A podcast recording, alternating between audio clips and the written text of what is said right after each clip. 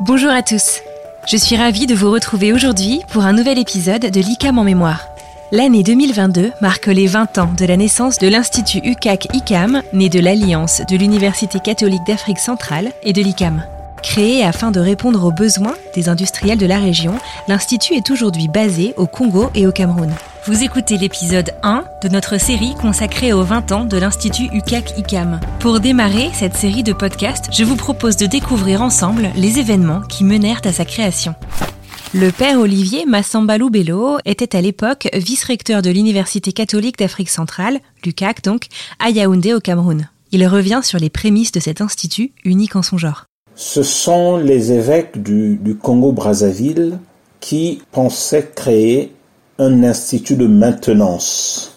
Beaucoup de choses qui étaient faites, construites, livrées, se dégradaient très très vite parce que on n'avait pas cette culture de l'entretien, de la maintenance. Jean-Gabriel Prieur est ingénieur ICAM. Il fut aussi directeur de l'ICAM de Lille entre 1990 et 2000. C'est à la fin de son mandat qu'il a été mis en charge du projet Afrique. Pour l'ICAM, euh, l'aventure en Afrique a débuté par une rencontre. C'était lors d'un congrès de la Fédération internationale des universités catholiques à Santiago, au Chili. Il y avait d'un côté donc le, père Denis Maugenet, un père jésuite, qui était vice-recteur de l'Université catholique d'Afrique centrale, et de l'autre côté, euh, Monsieur Guy Carpier, qui était euh, directeur général de l'ICAM. Et la question qui était posée à l'ICAM était la suivante est-ce que l'ICAM pourrait s'intéresser au développement d'une filière scientifique et technique au Cameroun. Et dès 1999, moi-même, j'ai été chargé de l'étude de faisabilité de ce projet. Ainsi, entre 1999 et 2002, Jean-Gabriel Prieur et le père Olivier Massamba Loubello ont travaillé ensemble à ce qui allait devenir l'Institut UCAC-ICAM. Et en septembre 1999, je suis arrivé au Cameroun avec euh, la mission entre autres, de promouvoir la réalisation de ce projet. Donc à partir d'octobre 1999, mon premier voyage à Douala, j'ai mené l'étude de faisabilité en effectuant des séjours sur place au rythme d'environ trois ou quatre par an. Il s'agissait surtout de prendre tous les contacts utiles publics et privés et d'identifier les besoins des entreprises industrielles. Jean-Gabriel Prieur et le père Olivier Massambalou Bello sont donc allés à la rencontre des entreprises industrielles d'Afrique centrale. Avec Jean-Gabriel Prieur, on allait au Congo-Brazzaville et nous avions fait des visites d'entreprises à Pointe-Noire, à Douala essentiellement. Ça a été euh, un bon bain pour faire connaître euh, cette culture de la maintenance hein, des, des équipements, une collaboration avec les entreprises locales et nous étions bien accueillis et ils attendaient la naissance d'un institut parce qu'ils avaient besoin d'avoir des jeunes formés à la maintenance des équipements, à l'entretien euh, dans plusieurs domaines, euh, que ce soit dans le domaine de l'électricité, du pétrole, tout un tas de choses. Évidemment, ils voyaient que c'était pour eux qu'on travaillait.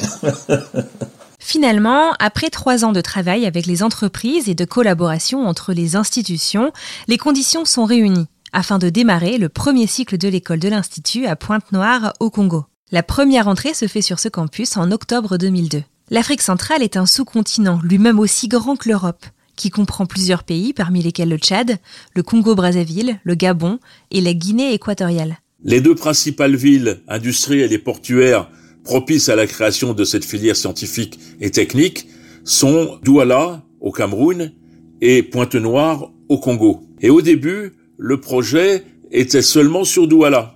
Alors pourquoi ouvrir ce premier campus au Congo?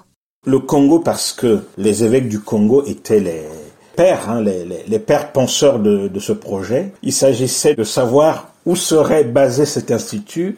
Était-ce au Congo ou au Cameroun? Et donc, euh, j'ai eu cette noble mission de faire l'arbitrage. L'arbitrage était que finalement, aucun pays ne garderait tout pour lui et nous avions décidé, enfin nous avions proposé aux évêques que le premier cycle s'installe à Pointe-Noire et l'école des ingénieurs, l'école d'ingénieurs à, à Douala. En effet, Deux ans plus tard, un second campus ouvre ses portes sur le site de Douala. L'art du compromis, ben, il y a ça. Euh, pour l'Église, c'est important de donner cet exemple de la, du dialogue, de la concertation. La décision de séparer les campus entre les deux pays et de répartir ainsi le parcours académique des étudiants entre ceux-ci fut aussi vecteur de diversité et d'inclusion. Il y avait des étudiants du, Cameroun, du Tchad et du Congo-Brazzaville au départ, je crois, à Pointe-Noire. Euh, c'était une belle mixité. Nous tenions à ce qu'il y ait aussi des garçons et des filles, c'était très important. Ça a permis euh, aux étudiants du Cameroun de venir au Congo, ce qui ne s'était jamais fait. Et puis euh, à des étudiants ensuite congolais qui commençaient aussi à, Pointe-Noire et d'autres d'aller à Douala. Ça, ça crée une connaissance mutuelle.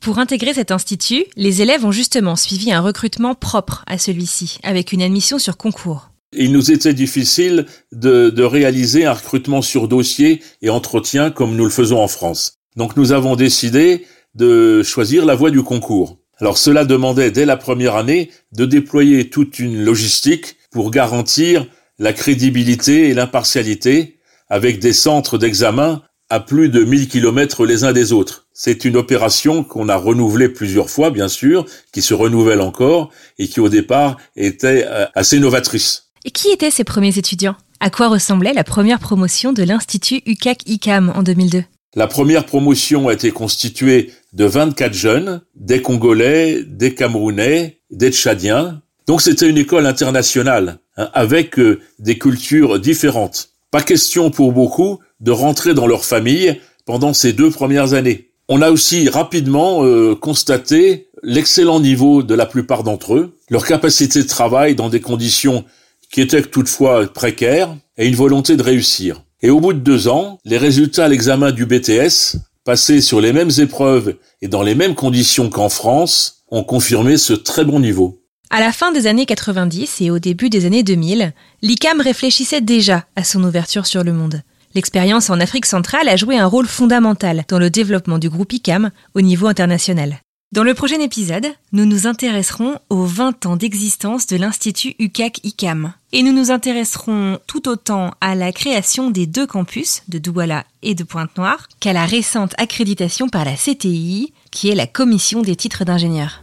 Merci au père Olivier Massamba Loubello et à Jean-Gabriel Prieur pour leur participation, ainsi qu'à vous pour votre écoute attentive. Le podcast est disponible sur toutes les plateformes d'écoute. Si vous en aimez le contenu, abonnez-vous et partagez. À très vite.